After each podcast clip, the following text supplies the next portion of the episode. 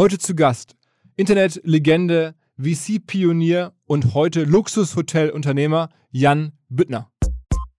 Für mich ist das auch nicht so dieses äh, tägliche Geschäft immer wieder das gleiche. Ich brauche immer irgendwie einen neuen Anreiz, immer wieder, wieder was Neues zu machen. Also ich, um es zu vergleichen, sage ich mal, im Fußball, ich wäre eher Klinsmann als Löw, sage ich mal in dem Sinne. Ja, also Klinsmann geht einmal hin, macht mal, okay, was wir hinkriegen und dann, und Löw macht dann eben sozusagen 20 Jahre lang. Immer nochmal eine EM, nochmal eine WM und so ja. weiter. Also für mich ist es dann irgendwo der Reiz dann weg. Herzlich willkommen beim OMR Podcast mit Philipp Westermeier.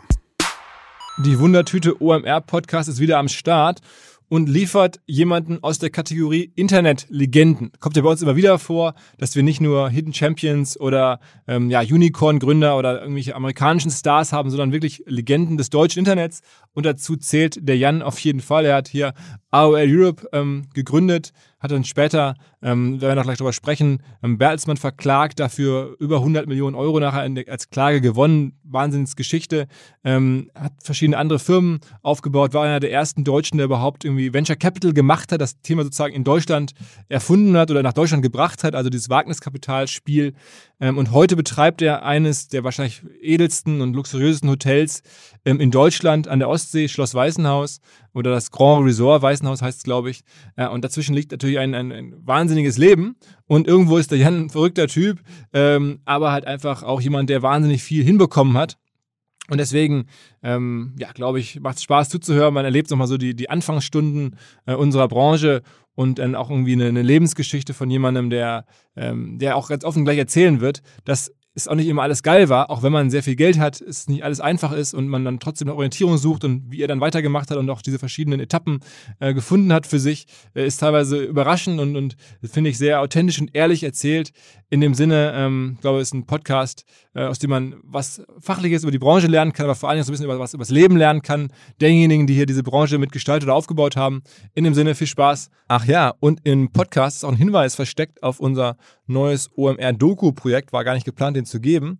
Am Ende geht es um die AOL Europe-Situation unter anderem. Und natürlich, wenn sich da zwei Parteien verklagen, ist überrascht ja auch keinen, dass es da unterschiedliche Sichten auf die Dinge gibt. Unter anderem die von Jan, aber halt auch eine von Thomas Middelhoff und dem damaligen Bertelsmann Management. Und jetzt kommt im Podcast natürlich die von Jan. Äh, mit dem Thomas habe ich ja vor zwei Jahren mal einen Podcast gehabt. Der wird natürlich, oder das in der Doku, eine große Rolle spielen, seine Sicht auf die Welt generell. Ähm, das wollte ich nochmal der guten Ordnung halber sagen. So, jetzt aber rein in den Podcast. Was? Moin Jan. Hallo, Philipp. Jan Büttner, ähm, ist das so fair, dass man anfängt, dein Berufsleben bei AOL Europe? Du hast ja vorher schon was gemacht bei Axel Springer, ne? Genau, ich habe ähm, natürlich vorher schon einige Sachen gemacht, aber AOL ist sicherlich das bekannteste. Wie alt warst du, als es losging? Als AOL losging, ähm, 1904, war ich 30. Ja. Okay, das heißt, und vorher warst du Vorstandsassi bei Springer, ne? Ich war unter anderem auch Assistent bei Vorstandsvorsitzenden, ja, bei, beim Springer Verlag, damals noch Peter Tamm, der dieses Marinemuseum hier gemacht hat. Der ist ja inzwischen auch schon verstorben. Aha. Und davor, also, was hast du für einen Background? Du bist Kaufmann, ne? Mein Background ist, ähm, ja, wer nichts wird, wird, wird, ne? Also Betriebswirt, ähm, ganz eigentlich eine Schmalspurausbildung, so drei Jahre, weil ich auch damals nicht wusste, was ich eigentlich machen wollte. Vielleicht Schauspielerei, irgendwas anderes, was ich als Flausen im Kopf hatte damals. Aber heute heißt diese ähm, Schule, hat, glaube ich, einen ganz hochtrabenden Namen, HSBA, Hanseatic School of Business Administration. Das hieß früher einfach nur Wirtschaftsakademie Hamburger Modell. Das habe ich hier in Hamburg gemacht, von 85 bis 88. Und du kommst eigentlich von der Ostsee? Nein, ich komme aus Hamburg, ich bin Eppendorf. Äh, ah. Eppendorf groß gewachsen. Äh, okay, okay, also und dann, weil wir gleich über das Hotel oder die Ostsee sprechen, das ist dann sozusagen auch damals schon dein Urlaubsort gewesen. Das war, äh, da hatten meine Eltern ein Wochenendhaus und wir sind dann immer am Wochenende nach, äh, äh ja, nach, an die Ostsee gefahren weil die Kolleginnen und Kollegen von Instafo, also der Jobplattform für den Tech- und Sales-Bereich, von der ich hier schon häufiger berichtet habe, mittlerweile bei uns doch groß engagiert sind hier im Podcast. Ihr hört immer wieder hoffentlich von Instafo. Deswegen habe ich die Kollegen vor kurzem mal selber persönlich kennengelernt und war wirklich sehr angetan. Sie haben mir dazu erzählt, es gibt eine neue Finanzierungsrunde in die Firma. 10 Millionen werden da investiert. Das ganze Thema wird also immer relevanter. Daher nochmal hier mit Nachdruck der Hinweis. Wer Menschen sucht im Bereich Tech und Sales, denkt an Instafo. Die haben da scheinbar wirklich eine neue magische Soße gefunden, wo sie über ihre Plattform ein automatisiertes Matchmaking zwischen Arbeitnehmer und Arbeitgeber ermöglichen und das ist im direkten Marktvergleich dreimal effektiver, was die Quote von Bewerbung zu Einstellung angeht. Hilft natürlich auch, dass sie bereits über 100.000 passende Talentprofile auf der Plattform haben und dass man sehr, sehr schnell ins Gespräch kommt. Innerhalb von 48 Stunden bewerben sich die ersten Talente bei den Arbeitgebern oder man kann sogar als Arbeitgeber einer vorselektierten Gruppe an Talenten aktiv eine Nachricht schicken oder sie zum Chatten einladen, um sich noch schneller kennenzulernen und zu prüfen, könnte das passen. Also nicht nur ich und die Geldgeber offensichtlich glauben an Instafo, sondern auch mittlerweile über 1800 Firmen, darunter O2, RTL, HelloFresh, MyPoster, viele, viele weitere. Instafo ist auf OMR Reviews bestbewertet 4,8 Sterne in der Kategorie Recruiting-Plattform. Firmen, die nun Instafo ausprobieren möchten, sehr gerne. Ihr spart außerdem 500 Euro auf die erste Besetzung, wenn ihr euch anmeldet über Instafo mit Doppel-F, instafo.com slash OMR. Zurück zum Podcast. Ähm, dann erzähl mal, also nachdem du jetzt sozusagen im Verlag da angefangen hast oder hier in Hamburg studiert hast, ähm, wie ging es dann los, dass du sozusagen in diese Digitalwelt reinkommst, die da damals gerade erst anfing? Genau, das war, ähm, wie das immer so ist, man muss irgendwie äh, die Augen offen haben. Ich weiß nicht, ob du das kennst, äh, kaufst dir ein neues Auto, einen roten Käfer, auf einmal siehst du aber eine rote Käfer, ne? also dass man sozusagen Aufmerksamkeit hat. Ähm, es fing für mich damals an mit einem sehr guten Freund, mit dem ich auch letztlich 30 Jahre fast alle Geschäfte zusammen gemacht habe, sind wir während der Ausbildung 86 auf einer neuen Messe gewesen. Das passt ja eigentlich ganz gut, du hast ja auch eine Messe, die damals äh, zum ersten Mal stattfand. Die hat, glaube ich, letztes Jahr zum letzten Mal stattgefunden, die CeBIT in Hannover. Ähm, damals war es die Hannover Messe und dann haben sie das abgespaltet, haben sie diese Computermesse CeBIT gemacht. Das war 86, war das erste Jahr, wo das da die CeBIT war. Und da sind wir einfach mal so als äh, Scherz gewesen, haben mal geguckt, was alles so Neues kommt und das fanden wir eigentlich alles ganz spannend. Und da ist so ein bisschen mein Interesse an neuen Technologien entstanden. Und ähm, dann bin ich ja in der Wirtschaftsakademie gewesen und unter anderem gab es dort ein Auslandssemester äh, oder nicht Semester. Es gab eine Möglichkeit für zwei, zwei Monate dort im Ausland äh, bei einer Firma zu arbeiten, musste man sich bewerben, gab auch nur irgendwie zwei Plätze, die man, äh, wo man das machen konnte. Ich habe dann einen davon bekommen und äh, war dann in äh, der Stadt Luton, die ist 60 äh, Meilen nord nördlich von London, für zwei Monate bei einem kleinen Startup-Unternehmen, das damals noch keiner kannte. das hieß Vodafone. Okay, okay, okay, okay. und das war eben 87. Ähm, Damals, äh, 87, habe ich immer gesagt, also Mobilkommunikation damals konnte man beschreiben, zwei Leute gehen spazieren auf der Straße und unterhalten sich. Das war Mobilkommunikation. Ähm, also alles, was wir jetzt unter Mobilfunk oder sowas verstehen, das war damals ja maximal Autotelefonie. Also damals hatte man die Telefone im Auto, äh, also ortsgebunden, entweder zu Hause ein Telefon oder im Auto ein Telefon. Da gab es diese A-Netz, B-Netz, C-Netz war das äh, größere Netz damals. Und ähm, ja, und damals war es eben äh, diese, diese Firma Vodafone oder die Vorgängerfirma davon, ich glaube, die hieß BAS Macintosh oder so ähnlich. Also ist jedenfalls. Wer ist denn eigentlich gegründet? Weil Vodafone ist ja ein großer Partner von uns. Ich weiß bis heute nicht, wer es gegründet hat, fällt mir gerade ein. Ja, das ist eben entstanden aus, aus dieser, dieser Start-up-Geschichte da in, in, in England. Ja? Also ähm, ehrlich gesagt weiß ich auch nicht ganz genau, wer das da genau gegründet hat, aber das ist letztlich, ähm, äh, sind das Leute gewesen, die irgendwo im Umfeld auch äh, von diesen Mobilfunkfirmen wie Mo damals Motorola, Ericsson, äh, die ganz groß waren damals gearbeitet haben, die haben sich dann irgendwann selbstständig gemacht und haben eine eigene Firma gegründet. Und damals, als ich da war, hatten sie so eine Marktforschungsfirma, die hieß irgendwie BAS Macintosh und ähm, da, da, war ich ja nur als Student, äh, junger Mann, wie alt war ich da? 22, 23, ja, ähm, und habe dann äh, da eine Arbeit gemacht für neun Wochen und äh, die Arbeit, die ich da bekommen hatte, war Value Added Services in Mobile Communications. Ja. Und ähm, da wusste ich, also Value-Added Tax kannte ich ja, aber Value-Added Services kannte ich auch gar nicht. Und meine Aufgabe war es eigentlich, die ganzen Mobilfunkfirmen und Hersteller und Anbieter und Nokia, was alles so groß war, anzurufen, mit denen zu sprechen und zu fragen, was, was kann man, was plant ihr denn noch mit Mobiltelefon zu machen, außer zu telefonieren? Ja, das war damals total schräg. Ja, telefonieren, klar, was sonst. Ne? Also heute ist ja das Feature, worauf die meisten, vor allem Frauen, verzichten können, das Telefonieren beim, beim Telefon, beim Mobiltelefon, äh, weil sie ansonsten alles andere machen. Aber damals war es eben so und dann äh, gab es ja eben diese äh, Subcarrier Message Systems, ja SMS, ja, SMS, die dann eigentlich nur für äh, Systeminformationen waren. Ne? Und dann haben sie gesagt, das SMS-Netzwerk, das kann man eigentlich nutzen, um auch Kurzmessages irgendwie abzuschicken und so weiter. Und äh, das waren so, so ein paar schräge Ideen. Ich habe diesen Report noch irgendwo rumliegen, den ich da gemacht habe. Das ist eigentlich ganz lustig, wenn man das sich nochmal anguckt. Ähm, aber das war eben, wie gesagt, auch nur in, in der Ausbildung habe ich das gemacht, dann bin ich wieder zurückgegangen, habe hier mein Industriekaufmann gemacht und mein Betriebswirt der Wirtschaftsakademie und habe dann im Springer Verlag angefangen zu arbeiten. Und äh, dann bin ich eben in der Beteiligungsabteilung gewesen, also M&A, Mergers and Acquisitions. Ja, damals, ähm, ich habe immer gesagt, M&A malen und ausschneiden hieß es. also als junger Mann sozusagen, wir hatten auch noch keine Computer. Wie gesagt, ich manchmal fühle ich mich wie Opa erzählt vom Krieg. Ne? Weil ich sage, damals ja, da gab es keine Mobiltelefone und da gab es keine Computer. Und also natürlich gab es Computer, aber das war irgendwie, keine Ahnung, Mainframe äh, in irgendeinem äh, System. Und man hat damals auch auf Schreibmaschinen mit Durchlasspapier geschrieben. Und es ist wirklich völlig irre, ja, wenn man sich das überlegt, wie lange lange das, wie wenig das eigentlich äh, her ist. Und ähm, dann war ich eben in dieser Beteiligungsabteilung und ähm, da hatte ich einen richtig guten Chef, also den, den einzigen Chef, den ich wirklich respektiert hatte in meinem ganzen Leben damals. Der war einfach, der hat mich immer machen lassen. Also der hat mir diese. Wer war das? Jürgen Langer hieß der Mann. Der war Direktor Beteiligung, Axel Springer Verlag. Und ähm, der hat ähm, immer so die Philosophie vertreten, also die, die, man muss lieber viele junge Löwen haben, die man am Stand zurückzählt, als, äh, als die äh, Hunde, die man zum Jagen tragen muss im Endeffekt. Ne? Und immer wenn ich eine Idee hatte, so, ja, mach mal, mach mal, mach mal. Und da hat mir auch gleich als erstes ein Riesengehalt, also damals für damalige Welt ein Riesengehalt gegeben für jemanden, der gerade mal Mitte 20 war und irgendwie so eine Schmalspurausbildung gemacht hatte, habe ich dann ungefähr das gleiche verdient wie jemand, der irgendwie zehn Jahre älter war und promoviert hatte, ja, und der mich da sagt, wieso, wieso habe ich den Doktortitel gemacht? So, ich weiß ich doch nicht, das ist halt deine ja, keine Ahnung, ja. Ihr sagt, ja, sie machen eine gute Arbeit, ist wunderbar, kriegen sie auch das gleiche Geld. Und ähm, dann war es eben so, damals wollte der Axel Springer Verlag in Spanien eine Bildzeitung machen, unter dem Namen Claro. Und da war eigentlich die gesamte Beteiligungsabteilung ausgeflogen in Spanien. Und ich habe dann eben mal und Ausschnitt immer so die spanischen Landkarten und wo die Distributionswege und so weiter hinkommen könnten und so. Und dann war ich eben alleine in dieser Beteiligungsabteilung und da kam ein Fax. Und ähm, dieses Fax war von einem kleinen Konsortium von äh, Schiersen, die man hatten. Das war so eine Investmentbank, American Express und äh, ich glaube Olivetti aus Italien. Und die haben gesagt, ja, wir suchen also Konsortialpartner, die in Deutschland sich äh, mit uns um die digitale Mobilfunklizenz bewerben, D2. Ja?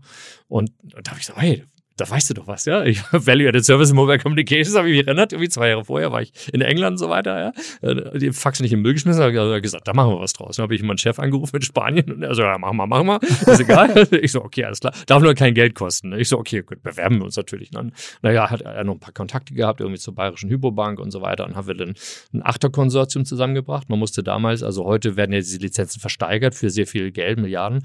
Die erste Lizenz damals, die D2-Lizenz, die heute Vodafone ja ist, ähm, die wurde damals noch ähm, vergeben äh, durch einen Prozess. Da musste ein sogenannter Lizenzantrag äh, geschrieben werden.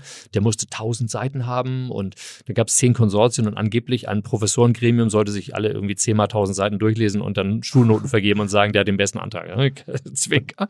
Natürlich wurde das Ding politisch vergeben im Endeffekt.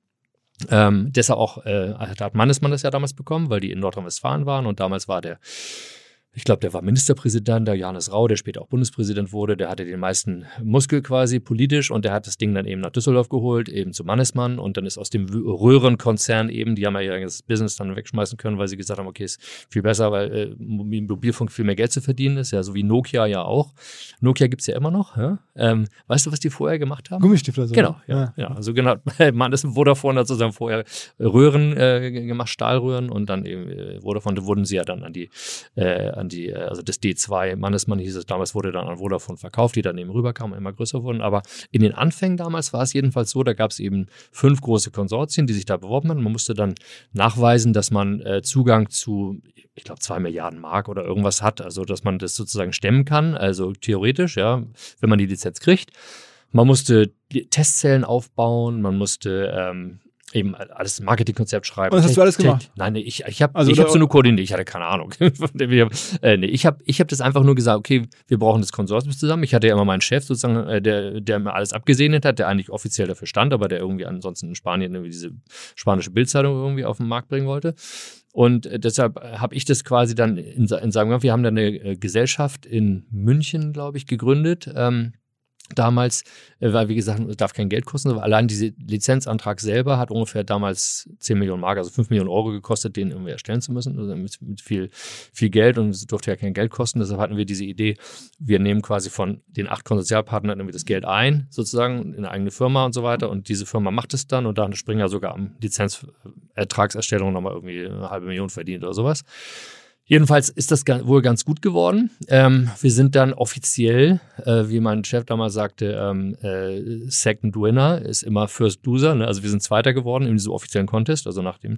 Und es war eben auch so, dass da das extrem politisch wurde. Also wenn du dir heute äh, nochmal Artikel anguckst von damals, das ging ganz groß durch die Presse, das, das ist die Lizenz zum Gelddrucken und so weiter und so fort. Stimmte ja letztlich auch, weil die ganzen Businesspläne, das ist also eines der wenigen Fälle, wo ich habe ja später sehr, sehr viele Businesspläne gesehen und auch äh, bewertet und immer wieder nach unten korrigieren lassen müssen, auch von, äh, von Venture Capital Beteiligung. Eines der wenigen Fälle, wo, wo diese optimistisch dann Businesspläne immer noch wieder übertroffen wurden, naja, im Endeffekt. Ähm, und ähm, das E war eben 89 und das war eben die Lizenz zum Gelddrucken. Und dann gab es eben diese Geschichte, weil du hattest mich angesprochen auf den Vorstandsassistentenjob. Ja? Und ähm, das war eben so, dass ich ähm, das wurde damals sehr politisch und bevor das vergeben wurde, hatte jeder seine, seine Einfluss versucht geltend zu machen. Und damals hatten wir eben diesen Peter Tam, den Vorstandsvorsitzenden vom Springer Verlag. Und Springer Verlag war natürlich damals auch schon sehr, sehr einflussreich und groß und so weiter. Und da hatten wir irgendwann Besuch von Helmut Kohl, ja, Bundeskanzler und so. Und wie das immer so ist bei den Vorstands, wird dann so eine Agenda gemacht und so weiter. Und auf die, musste auf die Agenda auch Mobilfunk, ja, so. Und dann hieß es irgendwie, was ist das? Wer hat denn Ahnung? Und dann haben sie ganz tief in die Kiste gegriffen, Büttner rausgeholt nach dem Motto, okay, auf einmal stand ich da vor Peter Tam und Helmut Kohl und habe erzählt, warum der Springer die Mobilfunklizenz kriegen sollte, so ungefähr. Und ähm, wie gesagt, wir haben es dann letztlich, äh, da der, der, der, der Vorstand fand mich irgendwie klasse, gesagt, die müssen wir sofort haben. Hier hol die mal gleich ins Vorstandssekretariat hier zum als Assistent. Ja. Und es war eine Riesenchance und Aufgabe sozusagen, weil ich der jüngste Assistent, den sie damals hatten, war irgendwie Mitte 30 und ich war Mitte 20, war ich irgendwie total irgendwie ja, und ich habe es dann aber abgelehnt, ja, weil ich gesagt hatte, nö, klar, ich bin davon ausgegangen, wir kriegen die Lizenz, ja, und mein Chef wird dann der, der Geschäftsführer von äh, Digitalix und wir machen Mobilfunkfirma und so weiter. Und alles um Gottes Willen, deine Karriere ist im Eimer, du hast das große Angebot abgelehnt und so weiter. Und so. Ähm, ja, wir kriegen die Lizenz nicht. Ich kriegte das Angebot nochmal. Und dann bin ich also ähm, dann äh, 90, 1990, 91 bin ich dann Assistent des Vorstandsvorsitzenden gewesen mit zwei anderen Leuten noch, hatten so ein Büro und ich war dann eben zugeteilt für neue elektronische Medien und habe dann einen relativ, sag mal, sehr hoch angesehenen, aber für mich doch nicht passenden eineinhalb Jahre so einen Job gemacht, so im, im Anzug da hier zwischen Hamburg und Berlin hin und her fliegen und Protokolle schreiben. Also ich war damals auch dabei bei der Gründung von Sat1 und Gründung von Radio Hamburg und das war alles ganz lustig, diese Zeit damals. Und deshalb hieß, habe ich dem Bereich dann interaktive Medien genannt. So interaktive, da war damals kein Verständnis. Damals habe ich der, der große RTL-Chef Helmut Thoma, den habe ich mal getroffen, der sagte dann, ja, ich interagiere höchstens in meinem Kühlschrank. das sieht man auch. sonst, ähm, äh, im Endeffekt ähm, war es eben so, dass da überhaupt gar kein Verständnis war, so total schräg. Und wir haben dann uns eben überlegt, was wir da machen. Und ich habe dann eben in dieser Abteilung interaktive Medien als erstes so einen Telefoninformationsservice quasi gemacht. Damals gab es die von der Telekom so 090er Nummern, die vergeben wurden. Da konnte man auch Geld verdienen, indem man eben Telekom äh, beteiligt mit 50 Prozent an den Dingen. 50 Prozent waren dann die Erlöse, die du selber haben konntest und du konntest alles machen. Natürlich, Springer konnte alles machen außer Porno. Also das sind natürlich die meisten, so Sex-Hotlines, also konntest als Springer war da nicht machen, aber wir haben dann äh, Fußball, Telefon, Bayern, München Phone, äh, Dortmund, Borussia Dortmund Phone, Horoskope und so weiter und so fort. Die Firma hieß dann Computel haben wir gegründet. Den wurde dann auch für was 100 Millionen, glaube ich, verkauft. Also die wurde ganz erfolgreich. Und aus der Geschichte ist dann die Idee entstanden, sagen wir, lass uns doch irgendwie einen eigenen Multimedia-Online-Service basteln. Und das ist dann äh, das Ding gewesen, wo ich dann selber meine eigene Gesellschaft gemacht habe. Da habe ich Geschäftsführung dann genommen, habe insgesamt noch 30 Mitarbeiter gehabt und habe da gesagt, okay, ähm, 50 Prozent Axel Springer, 50 Prozent Deutsche Telekom. Das ist so, ne? dann kannst du sozusagen relativ gut machen, was du willst, weil im Endeffekt hast du nicht sozusagen einen direkten Chef, sondern du hast zwei Gesellschafter und kannst so ein bisschen dein eigenes Ding machen. Und da habe ich dann äh, wirklich was Eigenes entwickelt, was ganz toll ist, ja. Okay, aber das war dann immer noch nicht AOL, ne? Das war dann immer noch. Genau, das war, das war damals, ja, wie gesagt, es war damals, muss man sich äh, vorstellen, also wenn man sich in die Zeit zurückversetzt, wir reden von 1992. Also es war zwei Jahre vor das World Wide Web, www gab es vorher zwei mhm. Jahre gar nicht. Und ähm, das heißt, alles, was irgendwie über die Leitung war, das war irgendwie schräg. Und das, es war, gab so in Amerika erste Sache, damals gab es MSN, ja, Microsoft Network, ja, und eben auch AOL als erstes. Und da sind wir dann eben, äh, bin ich öfter rübergefahren, habe mir eben angeguckt, was in Amerika so losgeht. CompuServe gab es damals auch noch als, als Service äh, und habe mir das angeguckt und habe gesagt, wenn man das jetzt irgendwie, und die Bandbreiten waren eben nicht so groß, wenn man das irgendwie multimedial machen kann, also irgendwie mit, mit Bildern oder irgendwie, das ist, waren ja alles nur ASCII-Texte und so weiter, musstest du irgendwie schräg, also gab es noch so ein komisches Spiel, Leisure Suit Larry, wo du irgendwie irgendwie den, dem man Befehle gegen muss äh, und so weiter. Und also es waren, es waren so sehr, sehr limitiert durch die Bandbreite, weil irgendwie die, die, die Bitraten eben so, äh, so gering waren. Aber man konnte sich schon vorstellen und wir hatten dann eben die Idee, wenn man das damals äh, kombiniert hätte, weil die Bandbreiten auch auf lange Sicht noch äh, schmal waren, äh, äh mit einer CD-ROM, dass man quasi bestimmte Bildmaterialien auf ein CD-ROM ab, äh, ablegt und dann sozusagen dann zugreifen lässt und dann kriegt man so einigermaßen Multimedia multimediale Darstellung. Und da haben wir so einen Prototypen entwickelt von einem multimedialen Online-Service und den wollten wir dann eigentlich groß vermarkten sozusagen, ja, mit dem Axel Springer Verlag. Aber dann kamen eben auch, auch da wiederum Managementprobleme dazu. Dieser neue Vorstandsvorsitzende Axel Springer Verlag, der eben zu lange bei Zigarettenfirma gearbeitet, wurde dann gleich Lungenkrebskrank und ist dann innerhalb, innerhalb von, von äh, zwei Jahren äh, ganz jämmerlich eingegangen, gestorben, äh, auch mit Mitte 40 schon. Und diese Zeit der Paralysierung ja, war natürlich auch schlimm, weil dann seine Sekretärin nur Zugang zum Krankenbett hatte und dann irgendwie kannst du neue Projekte natürlich in so Plan völlig vergessen. Und deshalb ähm, hatte ich mich dann selbstständig gemacht, habe eine eigene Firma gegründet, habe also von den 30 Leuten, die, die, sieben Leute, die mitmachen wollten, haben unsere eigene Firma gemacht. Die haben wir dann Leo Medienkonzepte genannt, Leo für den Löwen, der so ein bisschen äh, gegen, gegen den Wind, haben dann in, mit den damals schon anfangenden Gesprächen mit AOL auch und auch mit Microsoft. Wir hatten damals zu tun mit einem, ich habe gerade gesehen, eine Doku über Bill Gates, denke es Inside Bill's Brain, hast du das gesehen? Nee. Über Netflix, ganz tolle Folgen, also was Bill Gates jetzt macht. Also, Achso, okay, das, das, das kenne ich. Also das, ja. die ganze Forschung und wie er das genau. macht und welche Bücher. Genau. Also, okay. In einer Folge taucht ein Mann auf, der heißt Nathan Myhrvold. Ja, das, ist, das ist der Typ, der seine Atomkraftwerke macht, diese ganzen Atomkraftwerke. Der macht ja, also ein, eins seiner Riesenprojekte von Gates ist ja im Moment, dass er sozusagen die Atomkraft, sagt er, ist eigentlich total äh, schlecht angesehen, weil sie einfach nur auf alter Technologie, du musst einfach kleinere Atomkraftwerke mit Neutechnik einfach nur davon ausgehen, dass die niemals niemals irgendwie nicht gekühlt sind. Ja, wenn sie nicht, dann ist alles in Ordnung. Und so haben sie so verschiedene Prototypen und der, das macht das Projekt. Das ist der Typ, mit dem wir damals gesprochen haben, der war direkt bei Microsoft unter Bill Gates, äh, der hat diese neuen Services gemacht. Also dann habe ich zufällig gedacht, oh nee, dann haben wir doch mal damals schon gesprochen. Also mit denen hatten wir, wir waren so ganz bei den Pionieren eben auch mit AOL und wollten das eben hier in Deutschland machen, mit dem Springer Verlag zusammen. Und dann kam das heißt, deine, deine, deine, eigene Firma wurde dann finanziert von, von dir selber oder von, von wem? Genau, also wir haben sozusagen äh, ja, finanziert im Endeffekt. Wir haben ja sozusagen nur sozusagen äh, eigene Mitarbeiterkosten gehabt, aber wir haben selber eigentlich auf Gehalt ja verzichtet. Ja, Im Endeffekt ging es um Büroräume und äh, so ein bisschen sozusagen die, die, äh, die Entwicklungskosten sozusagen äh, einigermaßen zu tragen, sodass wir dann das, was die AOL-Leute in Amerika so zum Beispiel in Deutschland umsetzen können. Also aber, also das war kein, aber schon irgendwie ein Bruch. Ich meine, du bist dann bei Springer raus Natürlich. und so, okay, ich bin ja. jetzt dann endgültig aus diesem ganzen System raus und mache dann jetzt mein eigenes Ding. Das ist ja schon, schon ja, das, ein Step sozusagen. Das war, das war ein großes Risiko auf jeden Fall auch. Und es war ja dieses Thema eben ähm, Schlippler, äh, also wir machen lieber einen Schlipsladen am Gänsemarkt, als dass wir irgendwie jetzt in dieser Corporate-Welt weiterleben.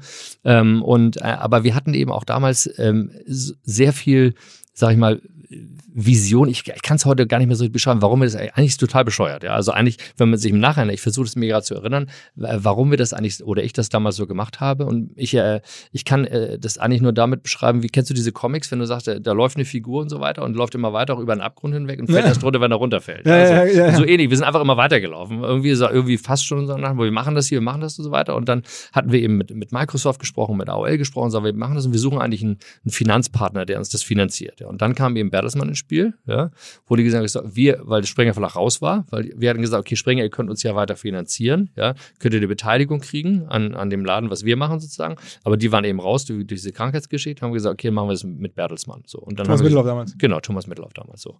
Da haben wir gesagt, wir suchen sozusagen jemanden, der an die Stelle von Axel Springer, Springer geht und haben dann Bertelsmann als Finanzpartner genommen. Und dann habe ich, haben wir uns sehr schnell ähm, von Microsoft umgeswitcht auf AOL und haben dann dieses AOL ähm, die Verhandlung, und die habe ich dann letztlich ja äh, geführt zwischen Bertelsmann und AOL. Das ist okay, AOL gibt es Geld, ähm, AOL die Technologie und das Ganze basiert auf unserem Team hier in, in, in Hamburg. Ja.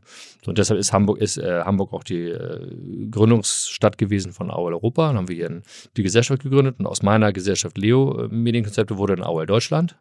Und dann haben wir noch ein AOL Frankreich gegründet, AOL England und Europa Holding dazu. Und dann war das aber, sagen wir mal, bis zu dem Moment, wo es dann irgendwann verkauft wurde, ähm, wie groß? Also Ähm, wie groß kann man sich vorstellen? Also äh, es wurde, also ich habe ja diese Firma geleitet, also ich operativ habe ich AOL Deutschland geleitet, also die deutsche Gesellschaft. Und ich hatte dann äh, nach zwei Jahren hatten wir, glaube ich, 300 Mitarbeiter in dem Dreh. Also das waren 100 Mitarbeiter sozusagen hier im, im äh, in Hamburg und dann gab es nochmal so äh, 50 Mitarbeiter, die irgendwie in Saarbrücken waren im Callcenter und dann gab es noch ein irisches Callcenter, wo auch noch Leute waren. Das war da viel eben Kunden. Es ging hauptsächlich um Subscription Service, das heißt, es ging einmal um Direktmarketing, also Leute, die sozusagen das nach Hause und dann mussten die irgendwie angeleitet werden und mussten die am Telefon irgendwie sehen, dass sie da irgendwie online kommen. Ist. Okay. Und dann bist du irgendwann raus aus der Sache? Ja, da war es dann so, ähm, dass ähm, wie gesagt, von meinem Ursprungsansatz, ich mache einen Multimedia-Server, was Neues und so weiter, ist es natürlich ein bisschen dann eher in so eine Vertriebsschiene reingelaufen, ja. Und ähm, gesagt, okay, gut, ähm, dann war es erst eben sehr skeptisch. Alle Leute sagten, was ist das, die Onliner, was ist das für Online, was ist das für ein Quatsch so ungefähr. Ja, ich habe jetzt gerade eine Doku gesehen über Clive Davis, kennst du den, den Musikproduzenten? Ja, ja, ja, genau, das war zeitlich ungefähr gleichzeitig, war BMG, Musikbusiness war riesig bei Bertelsmann, dachte, Online, was ist das, alles, alles Quatsch. Und ähm, irgendwann kam der, der Chef von Mittelhoff, also der Marc Wössner, der für Vorstandsvorsitzender von Bertelsmann, kam dann irgendwann immer hier zu unseren, unseren Räumen und dann klatschte er so gegen eine Säule. Das ist ja eine richtige Firma hier. Und dann war mir klar, wieso die Denke weil in Gütersloh war, nach dem Motto, das ist irgendwelche Freaks, keine Ahnung, was ist eine richtige Firma.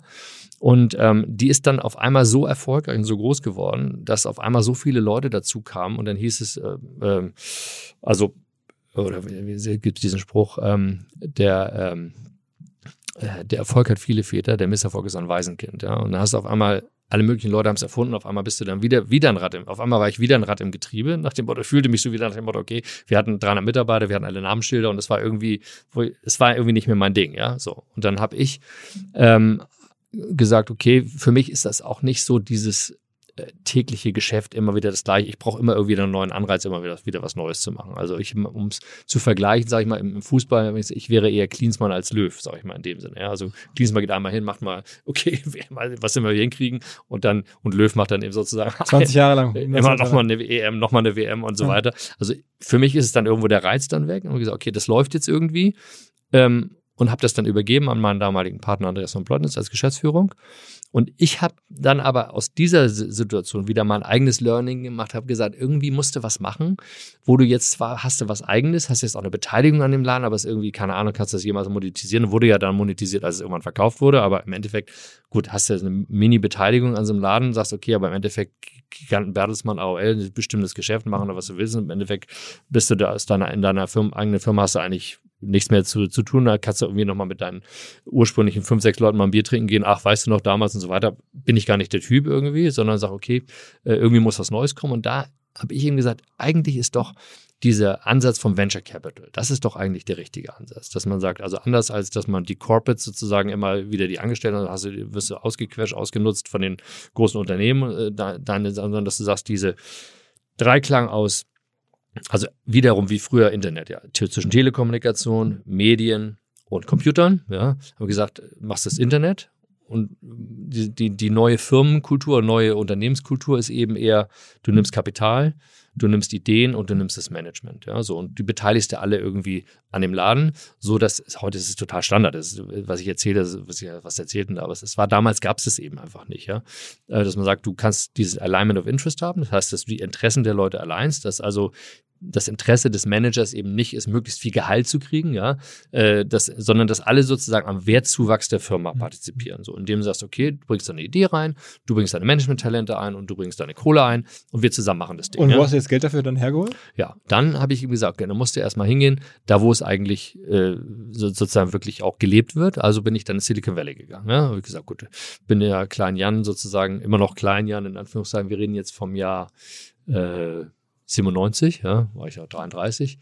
Ähm, ja, ähm, und ähm, bin ich also hingegangen und habe gesagt, gut, fragst du doch einfach mal. Ne? Damals war die, war die Industrie noch nicht so groß, ne? Äh, war noch relativ zugänglich und bin den ganzen Industriegrößen, die es damals gab, eben kleiner Perkins und äh, diese, was ich ob das hier was in Menlo, ja, Menlo klar, Park, ja, Sequoia, in, in ja. genau. So, die Sequoia war damals gerade erst am Anfang, aber die größte Firma war damals Kleiner Perkins, die, die eben, äh, die eben das gemacht hat. Und habe ich da mit diesem Vinut Koschler ist zum Beispiel ein Name, da ist es ein, ein totales Idol geworden für alle Leute. Habe ich mit denen geredet, habe hab die einfach nur gefragt, okay, wie ist denn das? Hab mir so die ganzen Sprüche aufgeschrieben, so die, ne, die diese dann One Bad Company can take all of your time und ähm, never throw good money after bad und so weiter. Also diese Geschichten, die sie sozusagen alle so aufgenommen, habe ich gesagt, okay, irgendwie das heißt, du brauchst irgendwie genau deine Frage, wie kriegst du eigentlich das Geld jetzt rein? Ja, so.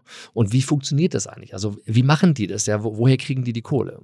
Und dann habe ich irgendwann, da war ich glaube in Las Vegas irgendwann bei so einer Convention und habe dann irgendeinen Typen äh, an der Bar irgendwie mit dem so lange gesessen, bis der mir einfach gesagt, ach komm, ich, ich mal dir das mal auf. und dann hat er mir das aufgemalt. Ich so, ah, weil kam die Erleuchtung. Also das Thema du brauchst einen General Partner und du brauchst Limited Partners. Das heißt, der General Partner ist derjenige, der den Fonds führt, der Fonds führt und der sozusagen aber nicht die Kohle bringt, ja. Und der, der die Limited Partner sind Leute, die Kohle reinschmeißen, kriegen die Kohle. Und das ist einfach so. Damals das Modell war, der Limited Partner gibt 99 Prozent des Geldes oder die Limited Partners und der General Partner 1 Prozent des Geldes und ähm, Return geht eben 80 Prozent an den äh, Limited Partner und 20 Prozent an den General Partner. Das ist der sogenannte Carry dann. Genau, ist der Carry, genau. Mhm. Damals zwischen 50, zwischen 20, 25 Prozent Carry.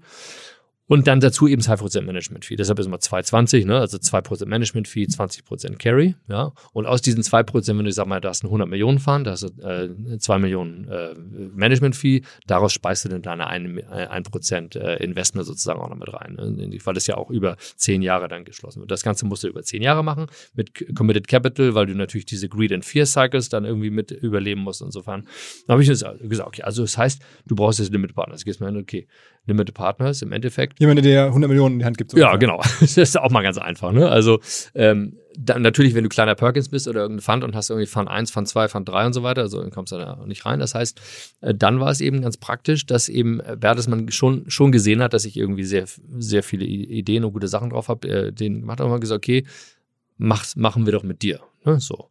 Und dann hatten wir eine äh, ne, ne Zeit, das dauerte 16 Monate, da wollten die unbedingt, dass ich auch Venture Capital mache. Also ich habe das Thema Venture Capital auch Bertelsmann vorgestellt und so weiter. Machen wir denn alles? Ja, machen wir, kriegen wir 100 Millionen. Aber im Sinne von, also nicht General Partner mit Partnerstruktur, sondern ganz normal, hätte ich wieder eine Abteilung gehabt, hätte ich, ja, du 100 Millionen so für uns. Hat so lange gedauert, bis ich wirklich auch so renitent war und das nicht gemacht. Ich habe dann nach 16 Monaten haben wir einen kleinen Fonds, einen 25 Millionen Dollar Fonds gemacht und gesagt, das war aber meine Unabhängigkeitsabteilung. Äh, das ist so dann deine eigene Firma, der da Fonds. Hab ich, da habe ich meine eigene, ja, BV Capital, also meine eigene Firma als General Partner und Bertelsmann war der einzige Limited Partner. Und das hieß BV Capital, ja. die was ja heute nach wie vor, glaube ich, als E-Ventures. Genau, das, ist, das haben sie dann, ich bin ja dann irgendwann rausgegangen, habe ja ein paar junge Leute, die ich damals als Studenten reingenommen habe, hier aus Hamburg, die ich mitgenommen habe, oder aus Deutschland, also nach Amerika mitgenommen habe, äh, die den, den Fund jetzt managen ähm, und die haben den dann umgenannt in die. Also es kommt, ist eine andere Geschichte, weil ich dann wiederum auch über meine Kontakte damals hier Otto, also als, als ein äh, Bertelsmann nicht mehr dabei war, erzähle ich klar nochmal. Jedenfalls Inzwischen heißt meine damals gegründete Firma eVentures. Ja. Er hat äh, Büros überall auf der Welt, in, in, Brasilien und so weiter und über eine Milliarde unter Management inzwischen. Ne? Aber damals haben wir eben angefangen mit 25 Millionen Fund so. Und ich habe gesagt, ich muss unbedingt diese Unabhängigkeit haben. Das war für mich eben das Entscheidende. Und auch da bin ich wieder sozusagen genauso bescheuert wie damals irgendwie mit, mit dem, warum ich äh, war AOL rausgegangen und so weiter. Ich bin nach Amerika gegangen mit einer eigenen Green Card. Niemand hat mich rübergeschickt. Ja, ich hätte, ich hätte auch komplett im Nichts landen können. Ne? Also, meine, meine Kinder heute hören. Da war es gerade geboren. Gehst du rüber, machst du. Aber es hätte auch alles schief gehen können. Aber gut, du musst immer das Männchen denken. Es läuft und Hauptsache du guckst nicht runter, läufst immer weiter, funktioniert schon irgendwie. Ne?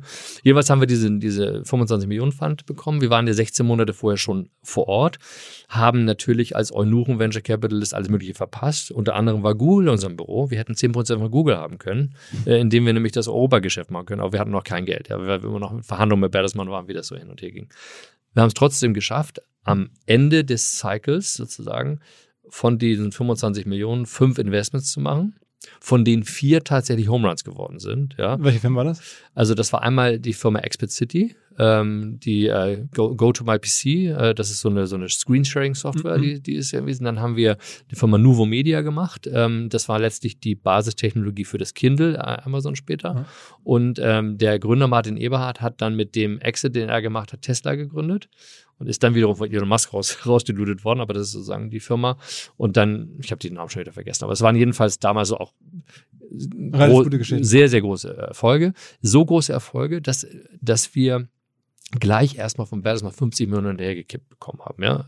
Wir auch gleich größeren Fund machen können. So. Dann kommt das Timing-Thema. Dann hatten wir sozusagen, dann war ja die große Internetblase geplatzt irgendwann, ne? So. Ähm, beziehungsweise, das weiß man später. Wir hatten jedenfalls diese von den die ersten fünf Investments gemacht, davon vier wirklich Homeruns. Ach ja, E-Groups war das noch. Das war E-Groups war noch diese also was, was heute Facebook wäre oder sowas. Ne? Das ist von Yahoo gekauft worden. Yahoo Groups kennst du vielleicht? Mhm. Das, das, ist daraus geworden. Ne? Also E-Groups das sind immer so kleine Firmen, die sowas machen. Ist. Heute ist es natürlich viel riesiger. Machst du einen scheiß TikTok und dann kauft Microsoft das für 100 Milliarden, keine Ahnung. Ja. Aber das war ja damals andere Dimensionen, aber damals auch schon für uns große Dimensionen. Also der Wert von diesen 25 Millionen war vielleicht 300. Ja? Im Endeffekt Faktor 10 plus. Ja? Nur, nur durch diese vier, vier Firmen. Das, weil die fünfte war eine Abschreibung, das war weg. So, haben wir noch, noch mal sieben Firmen gemacht mit den 50 Millionen. Ne? Fast forward, alle sieben Abschreibungen. Alles in den Müll. das ist wirklich. Ähm, aber so ist es eben Venture Capital. Hast du Gesamtfund hast du zwölf Investments, vier Top. Eigentlich hast du nur ein oder zwei Home Runs. Hast du vier Home Runs und acht Abschreibungen. Ja? Hast du den Fund irgendwie auf drei, 300 Millionen, was auch immer. Das hast du insgesamt 75 Millionen reingebracht. Wunderbar, ja. Hinweis auf Findling. Findling ist eine sehr erfolgreiche SEO-Agentur, die bis vor einiger Zeit noch Webstube hieß und mir vor allen Dingen deswegen ins Auge gestochen ist, weil ihre Masterclass beim OMR-Festival ruckzuck ausverkauft war. In Minuten wollten Menschen hören, was die Kollegen von Findling zum Thema SEO zu sagen haben. Ein Grund dafür sicherlich die Referenzen. Findling arbeitet unter anderem für Firmen wie Snox, Ergotopia, Dermanostik oder mein BAföG. Der Fokus ist also, Firmen über Performance SEO beim Wachsen zu helfen. Wer herausfinden möchte, ob sich für ihn auch SEO lohnt oder die Ansätze von Findling vielleicht konkret lohnen, der kann sich eintragen. Es gibt keinen Sales Call, sondern eine kostenlose Beratung unter findling.de slash OMR. Also auf der Landingpage eintragen und dann gibt es eine Beratung, wenn es richtig gut läuft, vielleicht von Maurice Marinelli, dem Gründer persönlich.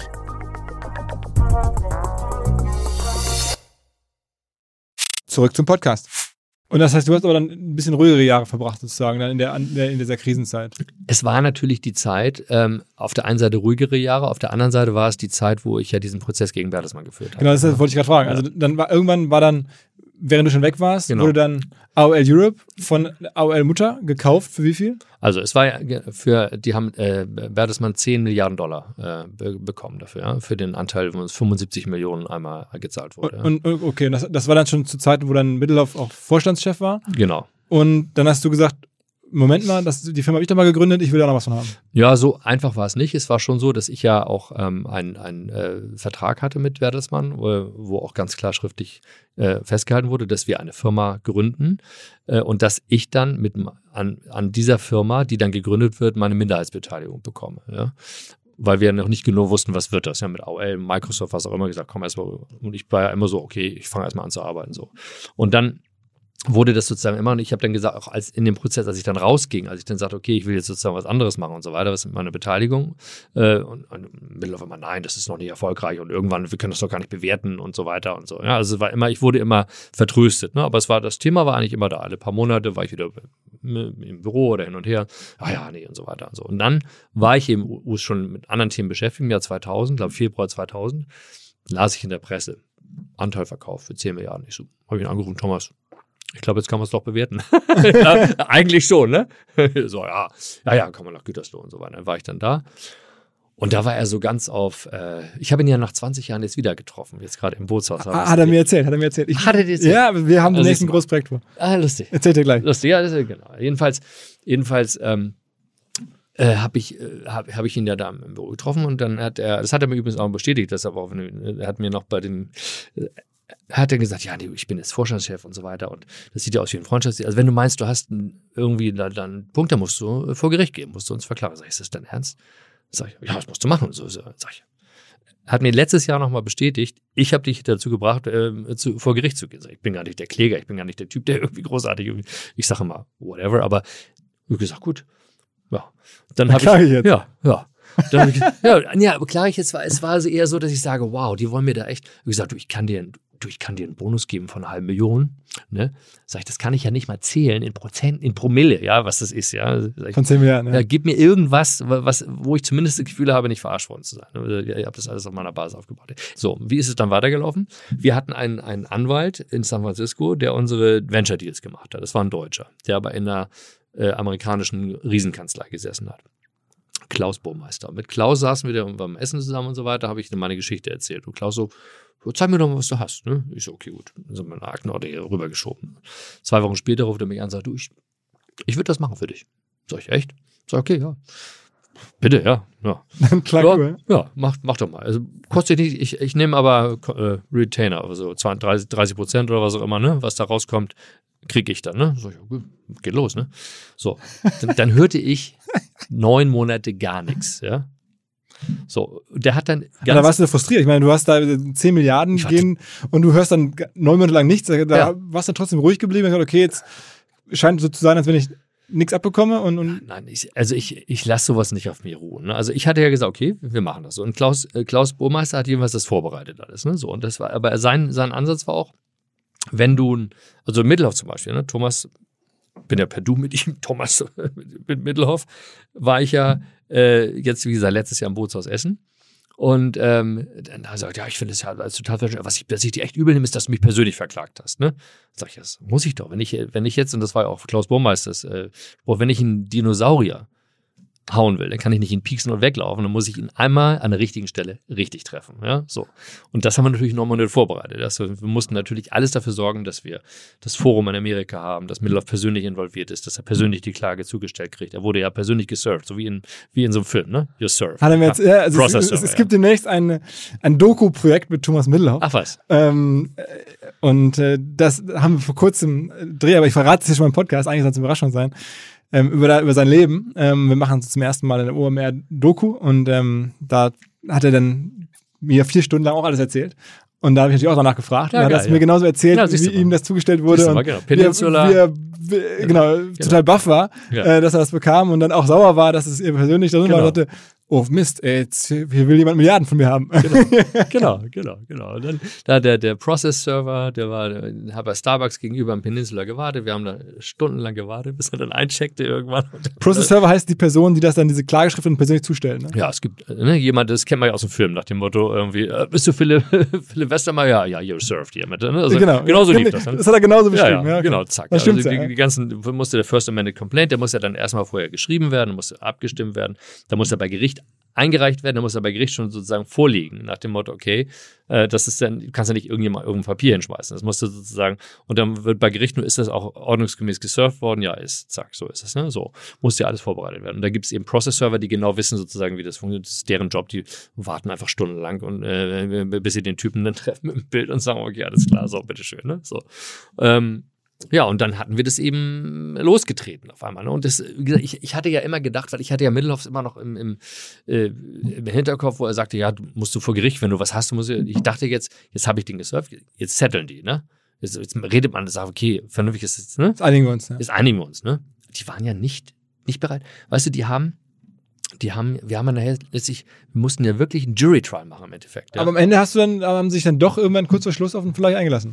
Ja, aber der Vergleich war ja erst, wir hatten ja Jury Trial. Ja, wir hatten ja richtig Jury Trial, drei Monate lang, ja, in Santa Barbara, jeden Tag, ganz Tag Vorbereitung, ganze Nacht Vorbereitung, hast ja kaum geschlafen.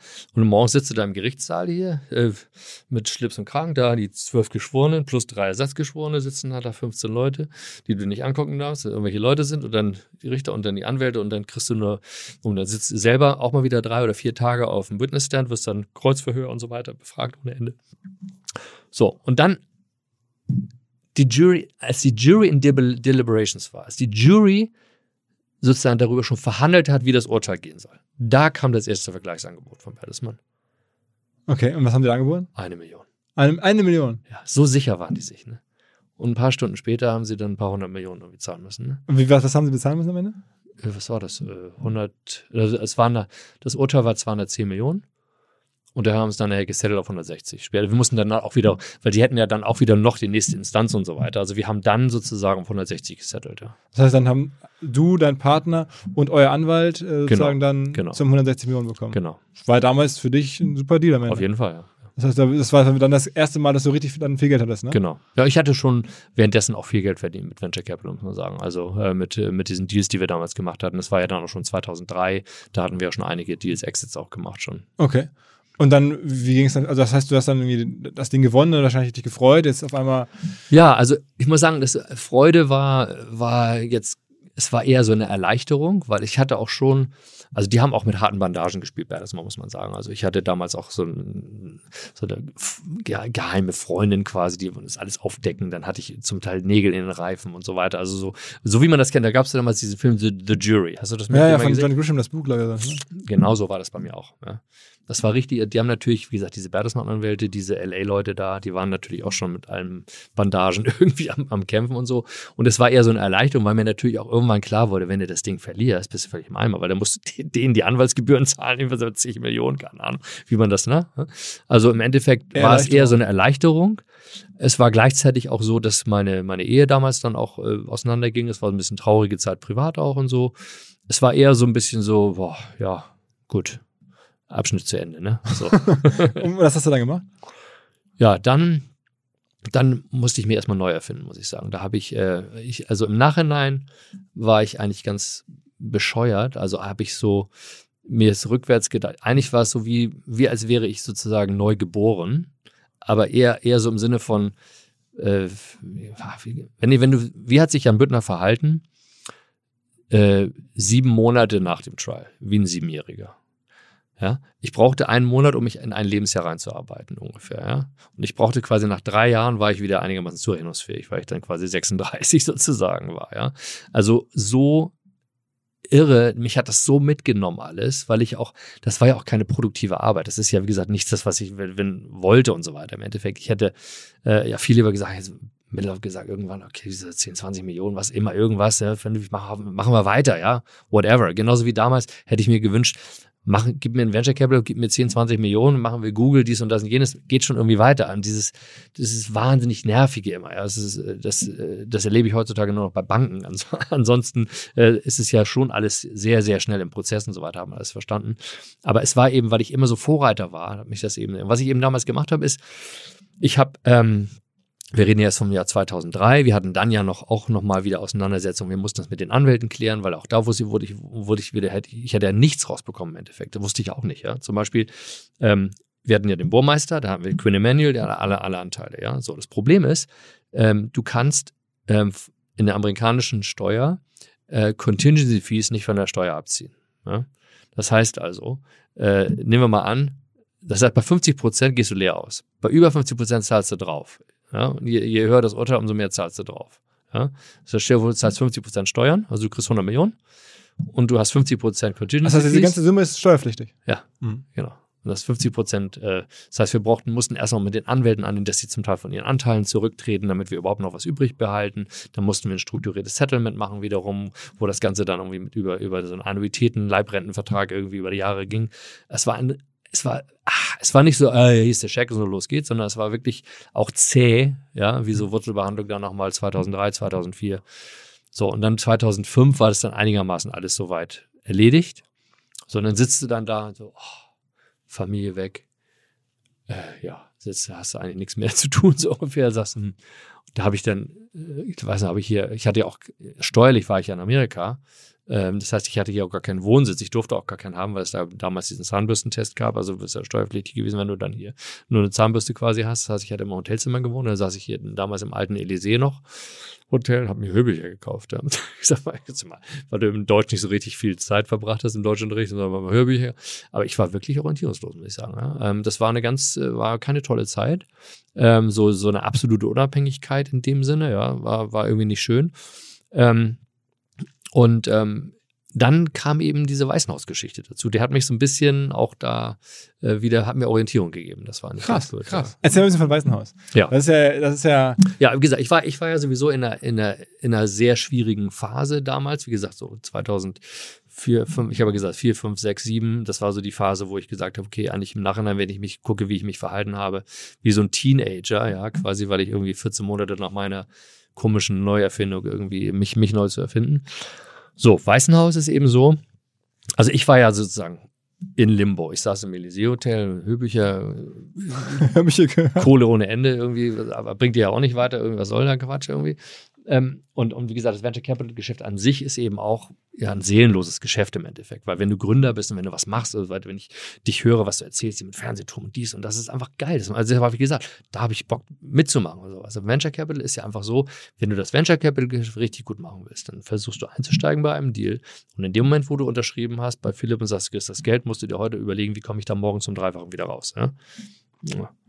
Ist ein seelenloses Geschäft, nenne ich das einfach. Ja? Das ist so. Dann, und was machst du? Du vermehrst äh, das sozusagen äh, ein Prozent des liquiden Nettovermögens von Milliardären verdreifachst du dann irgendwie so, ja, gut. Und dann, so. Gut, solange du selber sagst, okay, ich habe ein großes Improvement, weil ich selber viel Geld damit verdiene und weil ich sozusagen meinen eigenen Lebensstandard dadurch irgendwie noch verbessere. Ja, wenn du jetzt jemand bist, der immer noch mehr will und mehr will und noch eine Yacht und noch ein Segelboot und noch, noch ein Flugzeug und was auch immer, klar, macht es immer weiter, viel Spaß. Aber du kannst auch die Nullen mich nicht mit ins Grab nehmen. Ja? Also im Endeffekt zum Nullen sammeln bin ich nicht angetreten, weder bei Menschen noch bei, bei Zahlen. Und deshalb habe ich auch für mich gesagt, auch diese ganzen Geschichte, wo die dann mich einfach nicht haben wollten in dem neuen Fund, sag okay, wenn ihr mich nicht haben wollt, sagte Matthias Stehen immer, ja, wenn du nicht, dann musst du dich aber auch in Hamburg ins Büro setzen und dann jeden Tag irgendwie zehn Firmen, sag ich, Matthias, vergiss es einfach, ja. Also, es, ne? also wenn du den Wert nicht erkennst, den ich beitragen kann und den nicht haben willst, ist in Ordnung. Machst du das, okay, ist in Ordnung. So, habe hab ich das sozusagen gehen lassen, hatte aber auch nichts Neues, ja. So. Und dann, und dann, wenn ich äh, zufällig, wirklich, das ist mal so durch Zufälle gewesen, da war ich, ähm, also ich bin ja hier aufgewachsen in Hamburg, meine Eltern ein Wochenendhaus da gehabt und äh, habe natürlich meine Eltern immer wieder besucht und ähm, habe dann 2006 war das, glaube ich. Ich war, habe in Amerika gelebt, in Kalifornien äh, fest und äh, hatte eben nur hier ab und zu im Hotel äh, gewohnt und habe dann äh, meine Eltern besucht und äh, meine Mutter hat dann immer so Zeitungsartikel gesammelt, ja. Und unter anderem Schloss Weißenhaus zu verkaufen. Aber nur vor dem Hintergrund, weil wir da uns immer im Sommer, weil ich habe ja auch zwei Kinder, äh, die sind jetzt so beide Mitte 20 und ähm, wir sind immer, als wir in Amerika gewesen sind, in den Jahren 98, 99, 2000, 1, 2, 3, jedes Jahr äh, sind wir immer im Sommer natürlich drei Monate hier gewesen, weil sie drüben Schulferien hatten, drei Monate und sind dann irgendwo hier im äh, Hotel gewohnt oder bei Schwiegermutter gewohnt oder was auch immer und sind dann äh, ein, zwei Mal im Sommer nach äh, Weißenhaus gefahren und haben dort im damaligen Erdbeercafé auf Plastikstühlen uns mit meinen, Groß mit meinen Eltern getroffen und da haben die Kinder Großelternzeit gehabt und da gab es Erdbeerkuchen und so. Und meine Mutter gab mir unter anderem zehn andere Artikel und diesen Artikel, wenn du im Sommer da bist, sollten wir nochmal dahin fahren, Erdbeerkuchen essen gehen. Ne? Wer, weiß, wer weiß, was daraus wird. So. Dann treffe ich zufällig einen Freund, den ich zehn Jahre nicht gesehen hatte, aus Kindertagen, den, der wollte mich abholen da verspätete sich und ich stand meine Mutter am Auto und stieg dann bei ihm ins Auto rein, hat diesen Zeitungsstapel da in der Hand, Ausschnittsstapel und da war oben drauf und, und er so, ah, willst du das kaufen? Ne? Ich so, nein, wir wollen da nur mal Erdbeerkuchen essen gehen. Ah, ist total, ich kenne die ganze Story, die sind total pleite und da kannst du die ganze Landwirtschaft mitkaufen. Ich so, Ole, ich bin in den USA, ich mache Venture Capital oder was auch immer, aber ich wette doch nicht Landwirt in Deutschland, was soll der Quatsch? Ne? So, oh, ist doch lustig, lass uns das machen. So, gut, haben es lange nicht gesehen, machen wir mal, fahren wir hin. Ist ja kein Fake, ich habe genug Geld, ein veritabler Käufer, warum nicht? Gucken wir uns das mal an, was die da so zu bieten haben. So und sind da lang gefahren. Zum, äh, das, das war ja damals noch, das war, da war eine Straße durch, da war eine Bushaltestelle in der Mitte, das war alles das, totaler Schrotthaufen. Also ein riesen, also so, wie gesagt, einfach so haben wir, da war also so, so ein Hökerladen da, wo sie irgendwie äh, Nippes verkauft haben irgendwie da und, und so ein, wie dieses Erdbeercafé, wo dann irgendwie äh, schlechten Erdbeerkuchen essen kannst auf Plastikstühlen, also so.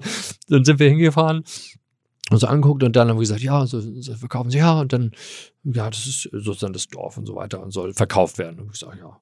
Und dann haben sie den Preis genannt, der soll sechs Millionen kosten.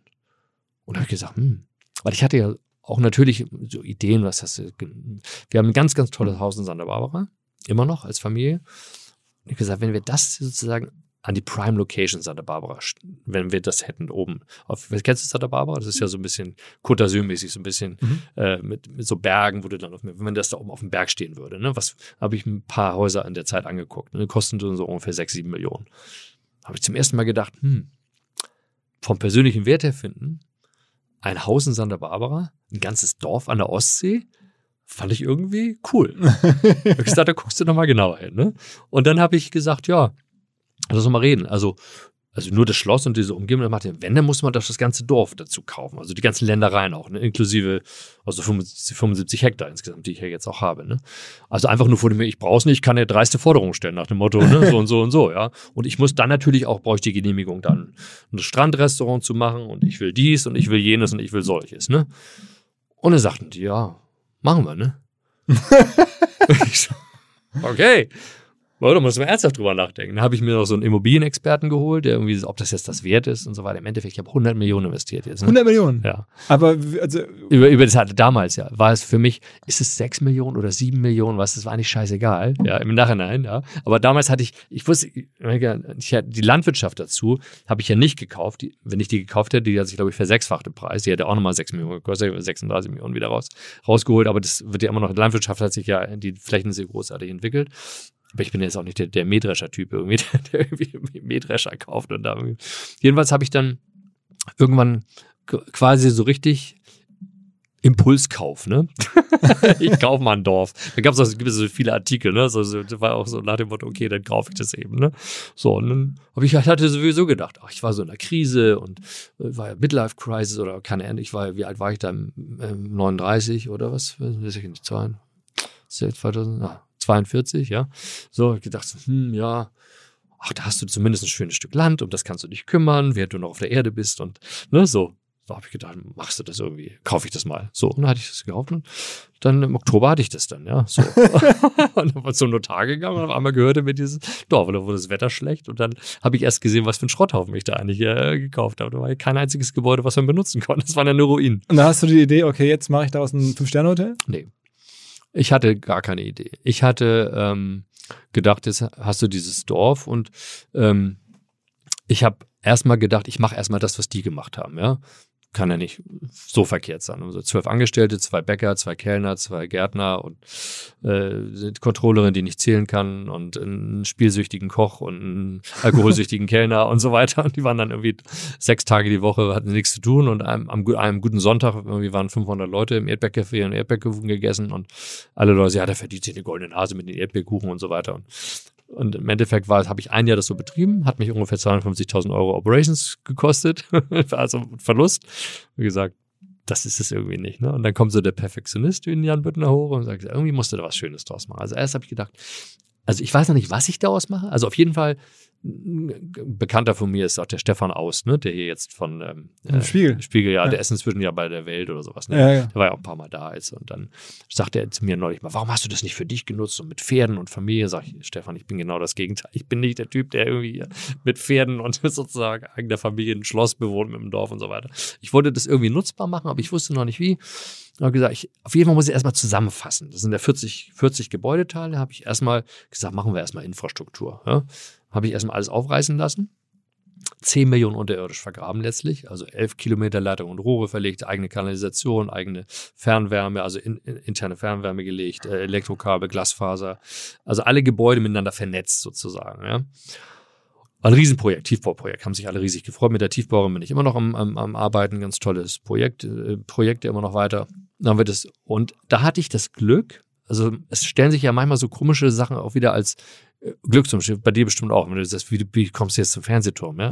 ja? Also so, ne, wie du sagst, okay, zum Beispiel waren, da waren nämlich die beiden Winter, die beiden Jahre, wo ich Tiefbau machen wollte. Das waren die seit langem härtesten Winter überhaupt. Ich weiß nicht, ob du dich erinnerst, das muss ungefähr 2007, 2008 ja, da gewesen sein. Gefroren, ja, ich weiß da waren zwei Winter hintereinander, jeweils sechs Meter hoch oder Meter hoch Schnee, sechs Monate lang. Und in der Mitte war ein August, der komplett verregnet war. Also von 18 Monaten konnte man 13 nicht arbeiten. Bis hin dazu, dass zwölf Monate davon die Maschinen, die wir schon da an, angemietet hatten, eingeschneit waren. Die waren in Meter hoch, die sah man gar nicht mehr. Das heißt, wir konnten nicht arbeiten. Und da habe ich dann mit meiner damaligen Freundin die Welt bereist. Oder oh, guckst du mal rum. Und da habe ich mich inspirieren lassen. Und da habe ich gedacht, Mensch, eigentlich so ein, wie gesagt, so ein Ressort und so weiter. Insgesamt gesagt, ja, und dann war eben auch mein Ziel, dann fing das Ziel an. Ich gesagt, wenn du was machst, so wie ich das immer mache, mache ich das richtig, ja. Und dann mache ich das so, dass ich nicht irgendein Hotel in der Ostsee bin, sondern dann bin ich das, dem ich brauche ich eine Destination. Ja? Und dann ist es nämlich so, dass die Leute sich nicht entscheiden, gehe ich, ich gehe an die Ostsee, gehe ich da oder da oder dahin. Nein, ich will nach Weißenhaus, so wie das heute ist. Ja? Ich baue die Destination. Das heißt also, ich muss es so perfekt bauen, dass ich, dass die Zimmerpreise prohibitiv werden können. Ja? Dass ich sagen kann, okay, ja, nicht nach dem Motto, äh, wir würden, wann haben Sie denn Platz für uns, wann können wir kommen? So, wir sind inzwischen schon an der Position. Glücklicherweise heute sind wir tatsächlich da gelandet. Aber es war natürlich damals auch mit den äh, gar nicht absehbar und habe dann gesagt, gut, ich mache es also alles perfekt. Das heißt, ich muss jetzt erstmal richtig in Qualität investieren. Habe dann wiederum an meine anderen Firmen gedacht, an Firmen, die wirklich auch sehr, sehr gut, äh, sehr, sehr performt haben. Also ich habe da äh, das Glück gehabt, den Jeff Bezos mal kennenzulernen, persönlich, der übrigens am selben Tag geboren ist wie ich. Das war 10.964, also genau mein Geburtstag. Wann, wann, wann war das? Wann hast du ihn kennengelernt? Das war eben in der Zeit, als ich für Bertelsmann diese äh, Deals gemacht, gemachte, während wir über dieses Venture Capital verhandelten. Da wollte Bertelsmann so Books online machen. Ah ja, auch für Mittellauf damals. Genau, ja, alles, ja. Überraschende Zahl hätte ich so nicht erwartet, aber es soll wohl tatsächlich stimmen, dass für 70 Prozent der Arbeitnehmerinnen und Arbeitnehmer, dass deren Führungskräfte für deren mentales Wohlbefinden genauso wichtig sind wie die Lebenspartnerinnen und Lebenspartner. Also wenn man arbeitet, in 70 Prozent der Fälle ist der Chef, die Chefin genauso entscheidend, wie wohl man sich fühlt mental, wie der Partner, die Partnerin. Das finde ich schon krass und deswegen gibt es immer mehr Lösungen genau dafür. Und eine, die wir bei OMR hier intern nutzen, die heißt Open Up, die 1 zu 1 Gespräche ermöglicht für Mitarbeitende, die Gruppengespräche ermöglicht mit Psychologen, Live-Workshops, Masterclasses, die einfach hilft, die Firma mental gesund zu halten, die Tools zur Verfügung stellt für Führungskräfte, um ein sicheres Arbeitsumfeld zu schaffen und die am Ende Teams in die Lage versetzt, besser mit den mentalen Herausforderungen des Arbeitsalltags klarzukommen, was am Ende natürlich dann auch die Produktivität einer Firma und die Zufriedenheit der Menschen darin steigert. Ganz klar. Wer jetzt also sagt, was ist dieses Open Up? Wir setzen es bei OMR selber ein. Wer das kennenlernen möchte, der findet alle Informationen unter openup.de slash Unternehmen oder in den Shownotes dieses Podcasts. Zurück zum Podcast. Was ist hängen geblieben von dem Bezos-Treffen? Vom Bezos ist hängen geblieben, dass ähm, ähm, der ähm, äh, wie der sein Business angefangen hat. Also ich habe ihn ja erlebt, äh, wann war das, 97, da war er ja schon zwei, drei Jahre dabei äh, in seiner Firma. Und ähm, ich weiß nicht, ob du weißt, wie er die Firma angefangen hat. Ja? Äh, er hat ja, er war ja so ein Consultant, irgend so ein mhm. Boston Consulting ja, ja. oder sowas ähnliches. Und seine Frau hat ja ein Buch geschrieben. Und das wollte aber keiner haben, das Buch. Und dann haben die sich hingesetzt und gesagt, okay, wie wäre es denn, wenn wir sozusagen ähm, einfach mal das damals aufkommende Internet nehmen und wir machen sozusagen eine Liste von den Top 100 Büchern und da schmeißen wir dein Buch mit rein. Ne? So, und dann verkaufen wir das mal so mit. So. Und dann haben die sozusagen die Maschine, die jetzt gigantomisch ist, einfach mal gedreht. Haben wir gesagt, okay, wir publizieren eine Liste von den Top 100 Büchern und dann können die die bestellen. So, dann kommt eine Bestellung rein, dann geht einer von uns beiden zum Buchladen, kauft das Buch, packt das zu Hause ein und schickt das dem hin. Ja, so. Also richtig Mom and Pub Shop angefangen, um zu sehen. Und dann hat er seitdem eigentlich nur optimiert, ja. Einkauf, Einkauf, Produktsortiment, Logistik, einfach alles. So, das ist das eine. Also nach dem Motto, okay, das ist einmal im Kleinen funktioniert, und dann kannst du sozusagen, wenn du es immer besser machst und dich, und dich darauf konzentrierst, einfach Convenience, äh, das zu machen. Das zweite, was ich von ihm äh, äh eben, äh, gelernt oder gesehen habe, was er eben super gemacht hat, dass er grundsätzlich der war der Erste, der immer davon ausging, das Wichtigste ist der Aktienkurs und nicht die Profit Margins. Ja? Wenn, du, wenn, du, wenn du da bist, um irgendwie Dividende zu kriegen, bist du bei mir am falschen Ort. Ich investiere grundsätzlich immer in Wachstum. Wenn ich in Wachstum investieren kann, mache ich das immer noch. Das heißt, die Amazon-Firma ist ja ganz wenig profitabel, wenn du das mal zu. Ja, man macht kein Geld, ja. Eben, genau. Und damals haben sie auch Riesenverluste gemacht. Also ich investiere immer in Wachstum. Das heißt, er hat die Leute immer davon überzeugt, im Wachstum zu, zu finanzieren. Und das Dritte, was er gemacht hat, ist, er hat immer dafür gesorgt, dass er und seine Familie das Sagen haben, die Mehrheit hat. Ja? Dass er niemals äh, sozusagen so Steve Jobs oder äh, Schicksal äh, erleiden kann, irgendwie aus der eigenen Firma rausgeschmissen zu werden und so weiter. Ja? Deshalb ist es auch mit dem Bertelsmann nichts geworden, weil der hat ja, Jeff Bezos ist ja auch ganz, äh, also was, was bei ihm am markantesten ist, ist seine Lache. Ja? Was hast du, hast du immer lachen? Nee, nee. Der, der, ich, ich mach's mal vor, weil es ist wirklich, es ist so man kann es gar nicht nachmachen. So, so redet er. Hörst du das? Das ist so, so lacht er immer so, so ein bisschen künstlich, ja. Aber er hat, hat so ein, es ist so ein, so ein sehr starkes Selbst, natürlich jetzt sowieso, aber damals schon, schon 25 Jahre her, äh, ein sehr starkes Selbstbewusstsein ja, äh, gehabt, ähm, zu sagen, also ich, ja, ich weiß genau, was ich will und so weiter. Deshalb hat sich Middelhoff da auch die Zähne ausgebissen. Also für, für Bertelsmann. Middelhoff hat er sowieso verschrieben. Hat er dir erzählt, dass er mal Bill Gates einen Job am Bertelsmann angeboten hat? nee, nee, nee. Ja, aber. okay, müssen wir nochmal nachfilmen. Ja, frag ihn mal. Er sagt, ja, jetzt kommt doch zu Bertelsmann und so weiter. So, so war seine, also so hat er gedacht, ja. So. Aber ist ja eigentlich richtig, also ich meine, Großdenken, ne? Ja, oder auch nicht, ne? jedenfalls, ähm, also es war jedenfalls eine witzige Zeit. Ich wollte sagen, also ich habe den kennengelernt, ich wollte auf was anderes hinaus, habe ich jetzt Was, was du für Weißenhaus gelernt hast, oder was? Ah, ja. ja, was ich für Weißenhaus gelernt habe, ähm, also Unternehmer, äh, ich wollte, glaube ich, auf was anderes dann, also vielleicht komme ich dazu nochmal. Aber jedenfalls habe ich mir überlegt, eben, äh, ich, ich wollte äh, diese, diese, diese Gebäude eben, ah nee, das weiß ich, was ich gelernt habe. Ich habe äh, unter anderem eben Google zum Beispiel, haben wir ja sehr verfolgt, weil wir damals ja auch investieren wollten, aber eben nicht konnten. Und die waren damals ja eben, die haben sich ja hingesetzt und haben ja eine Suchmaschine gemacht. Damals gab es aber ewige Suchmaschinen, gab es ja Lycos, Alta Vista, was wie sie alle hießen. Die 57 Suchmaschinen braucht auch kein Mensch, ja. Und die haben eben angefangen, die haben nur in Qualität investiert. Ja? Die haben gesagt, wir machen das einfach gut, wir machen es besser als alle anderen. Wir gehen auch gar nicht selber als Markenraum raus, sondern am Anfang haben sie ja immer nur Powered by Google, hieß es ja. Die haben Technologie zur Verfügung gestellt, haben sich aber die Möglichkeit gelassen, selber auch zu launchen. Das heißt, sie haben optimiert und immer verschiedene Suchmaschinen ausgestattet mit ihrer Powered by Google Geschichte. Und erst als sie selber, jetzt sind wir soweit, jetzt dann sind sie rausgegangen und haben ja bis heute immer noch ihre, ihre Top-Seite wird ja einfach nicht marketingmäßig irgendwie ver, verhunzt, sozusagen. Das ist nur die Marke. Und das, sag ich mal so, aus verschiedenen, noch fünf, sechs anderen äh, Sachen, die ich gesehen habe, gesagt, ist für mein kleines Waisenhaus, habe ich mir gesagt, ich muss einfach in Qualität investieren. Das heißt, es muss richtig gut werden. Ja? Das heißt, ich habe gesagt, Infrastruktur haben wir dann irgendwann fertig gemacht.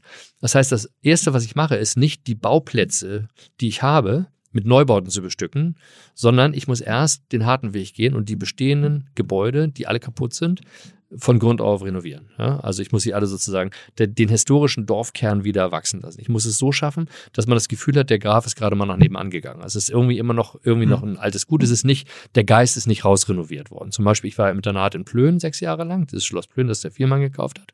Der zum Beispiel hat ja die Denkmalschützer irgendwie auch äh, nicht beachtet weil er äh, eine gute Beziehung hatte irgendwohin und hat dann sag mal, den Geist von diesem Schloss komplett rausrenoviert. Also wenn du ins Plöner Schloss heute reingehst, da fühlt sich an wie so ein Radisson Hotel. Das hat also keinen Charme mehr, keinen Charakter. Und ich habe versucht, also sowohl das die einzelnen Gebäude, Schloss natürlich sowieso, aber auch die anderen Gebäude, jeweils den Charakter des einzelnen Gebäudes wieder zu, zu heben. Das bedeutet im Endeffekt doppelte, dreifache Kosten. Es bedeutet, ähm, dass du, obwohl du nur 30 Prozent der alten Substanz benutzt, musst du die eben so einpflegen, dass das Gefühl es ist noch aus, aus den alten Steinen ausgebaut worden.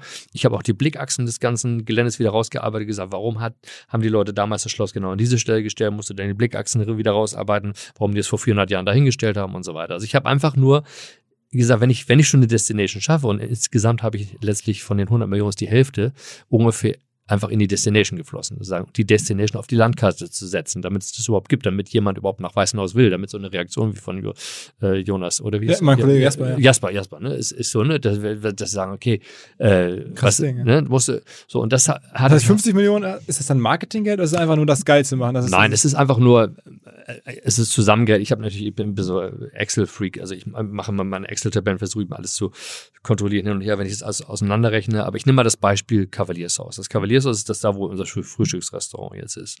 Das ist ein Fachwerkgebäude. Es ist auch das älteste Gebäude auf dem Gelände. Es ist älter als das Schloss, weil das ja mal vor 150 Jahren abgebrannt ist. Äh, aber das ähm, Kavaliershaus ist vor 400 Jahren gebaut worden. Das habe ich wieder aufgebaut äh, aufbauen lassen, hat mich allein das Gebäude hat mich drei Millionen Euro gekostet, nur das Gebäude so hinzusetzen. Ja, wenn du einfach sagst, ich baue ein Frühstücksrestaurant, müssen wir eine halbe Million dabei mit allem drum und dran. Das hat sechsfacher gekostet. Und von den drei Millionen sind zwei Millionen einfach nur daran, dass das Gebäude so aussieht, wie es jetzt aussieht. Das ist diese, diese Anziehungskraft. Und das dann nenne ich von den, von den drei Millionen sind für mich zwei Millionen Destination, ja, dass ich sozusagen das in die Destination reinpacke. Also das heißt in die Wahrnehmung, in, die, in diese Besonderheit, in die Differenzierung sozusagen. Genau, genau. Dass, es, dass das Dorf so ist, wie es jetzt ist. Wie, viel, wie viele Zimmer hast du da jetzt? 60. 60 Zimmer.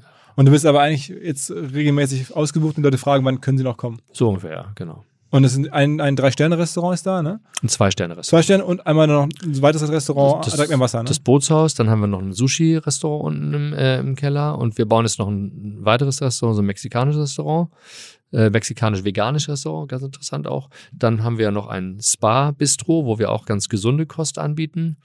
Ähm, Aber kann sich das jemals rechnen? Das ist ja die Frage, die ich auch mal so kriege. Wenn Ja. mir, mir Leute erzählen, Mensch, hier kennst du den Büttner, Mhm. Weißenhaus und Genau. so. 60 Zimmer, das kann sich doch alles niemals rechnen. Also es geht ganz einfach.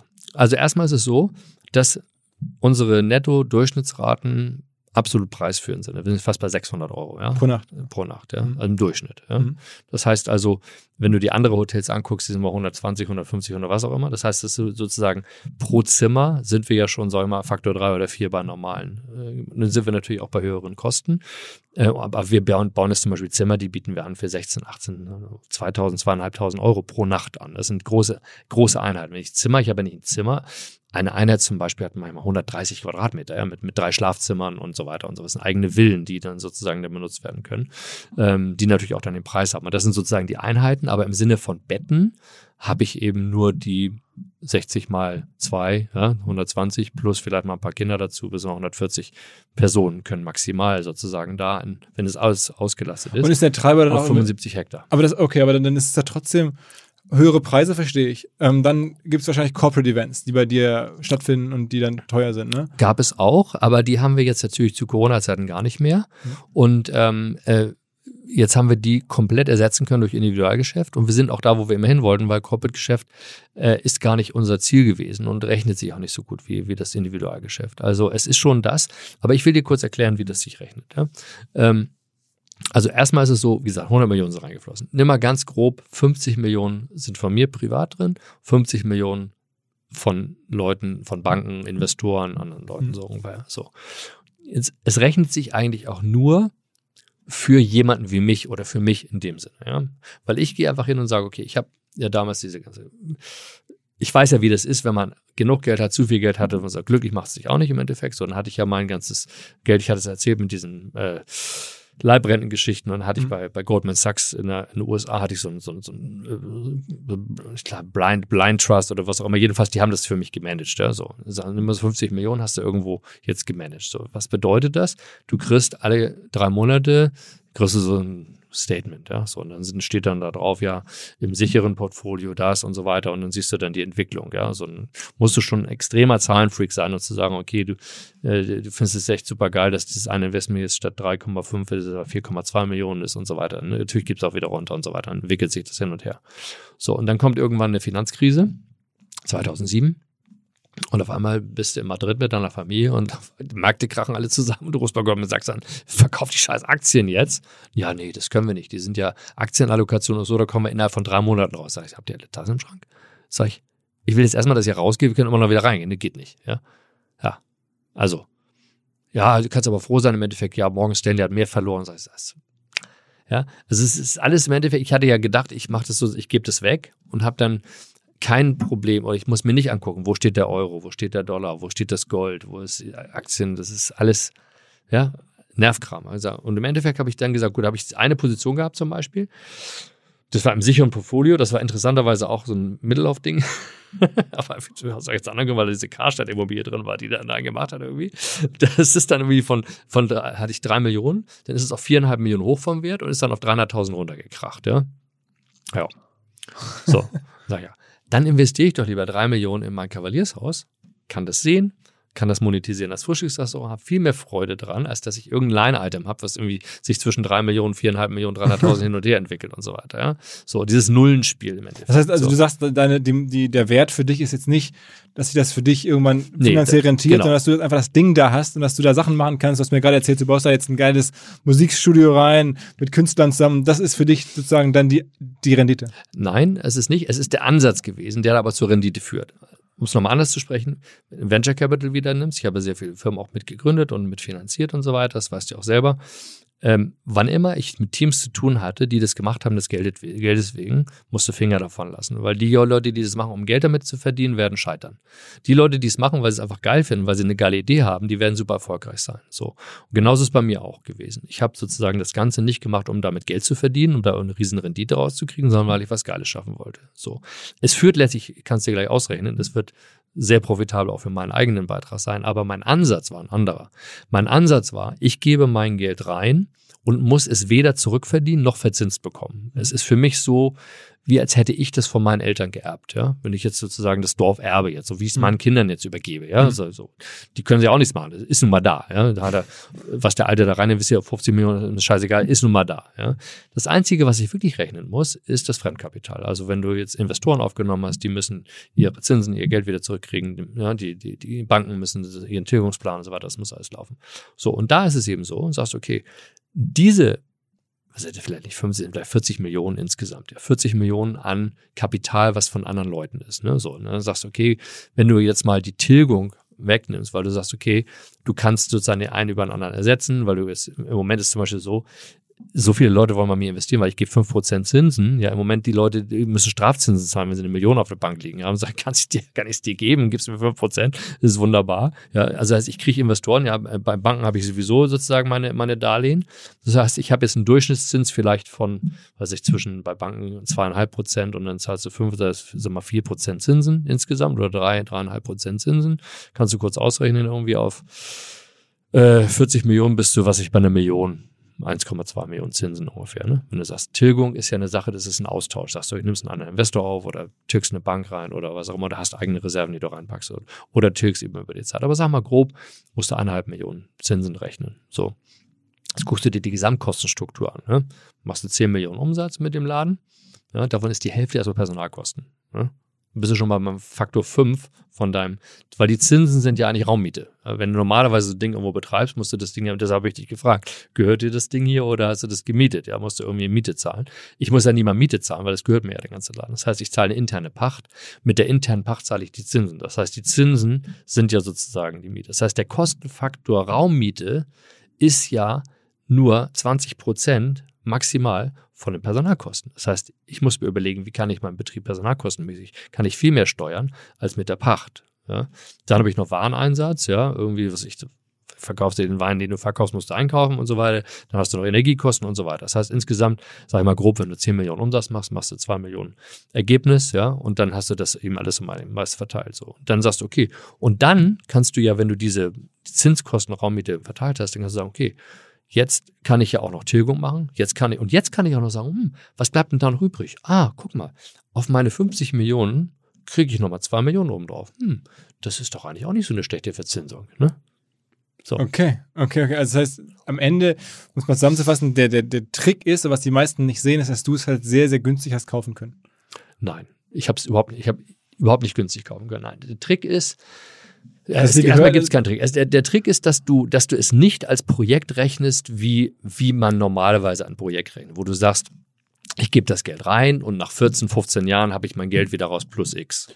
Sondern du sagst, ich will mein Geld gar nicht mehr rausholen, weil ich will ja auch nichts damit mehr machen. Ich habe okay, genug okay, in meinem Leben. Okay, verstanden. Dann so rum. Ja, okay. Aber genau. also jedenfalls fallen diese typischen ähm, Kosten weg für Miete und, und, und, und, oder für Abzahlungen und Tilgung, die sonst ja bei solchen großen Projekten einhergehen, die sind bei dir jetzt aufgrund dieser Denkweise nicht da. Weil der Eigenkapitalanteil sehr hoch ist ja. und weil der Eigenkapitalanteil nicht zurückgezahlt ja, werden muss. Ja, ja, genau, okay.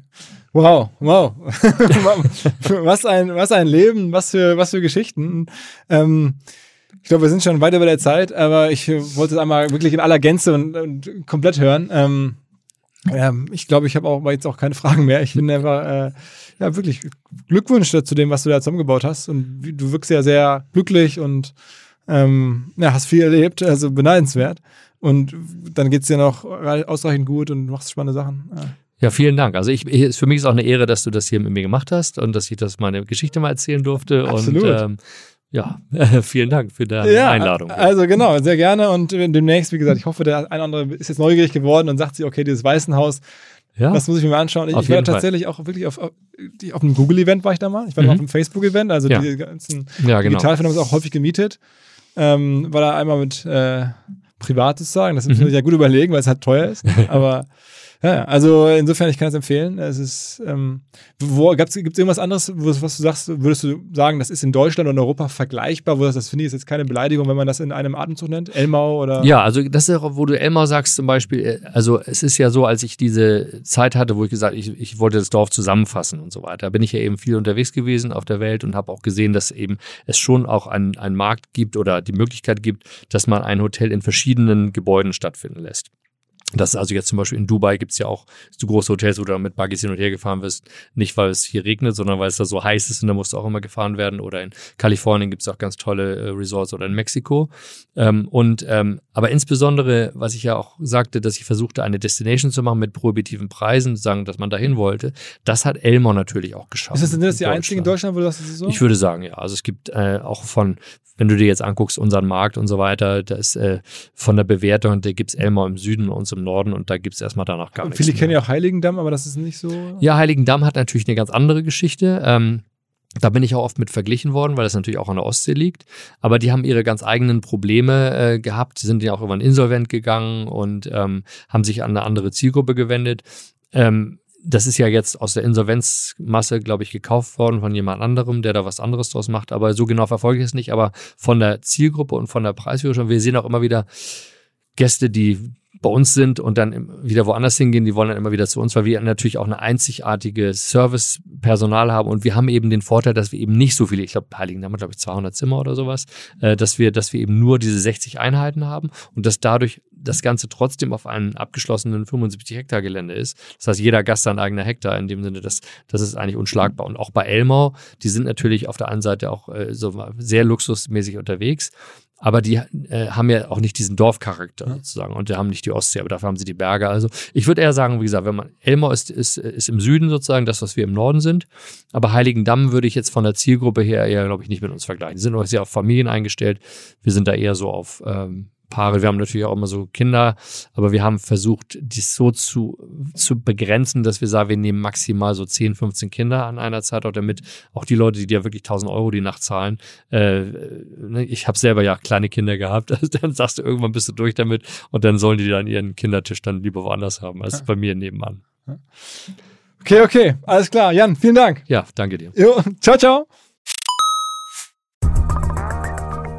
Spannende neue Anlagemöglichkeit, von der ich vorher so noch nicht gehört hatte. Und zwar unser Partner Liquid, eine der führenden deutschen Vermögensverwaltungen. Fünfmal in Folge zu Deutschlands Top-Vermögensverwalter gewählt worden. Moderne Vermögensverwaltung auf Family Office Niveau heißt es, aber sie bieten das halt auch jetzt immer mehr der Breite an. Also man muss nicht unbedingt sehr reich sein, um in die Sachen investieren zu können, die erfahrungsgemäß wirklich Spaß machen. Dazu zählt unter anderem auch Private Equity, eine Anlageklasse, die in den letzten 20 Jahren, in 16 Jahren, den Aktienmarkt global outperformed hat. Also Private Equity sehr lukrativ für die, die damit investieren können, aber kann halt nicht jeder. Bis eben jetzt, wo Liquid es möglich macht, sogar, und das ist das Neue, mit einem Sparplan, wie man das von klassischen Börsenanlagen kennt, mitzumischen. Also neues Produkt, das heißt Liquid Private Equity Next. Und da kann man, wenn man sich auf 10.000 Euro festlegt und jeden Monat etwas bereit ist zu sparen, einsteigen und dann von den Renditen von Private Equity mit profitieren. Wer darüber mehr wissen möchte, natürlich alle Infos wie immer in den Show Notes oder unter liquid.de slash omr. Also liquid.de slash omr. Da könnt ihr rausfinden, ob das für euch passt und ihr bekommt mit dem Code OMR 2024 OMR 2024 bis Ende Juni diesen Jahres 200 Euro Willkommensbonus und eure Zeichnungsgebühr in Höhe von 1% des Gesamtinvestments entfällt. Zurück zum Podcast. Dieser Podcast wird produziert von Podstars bei OMR.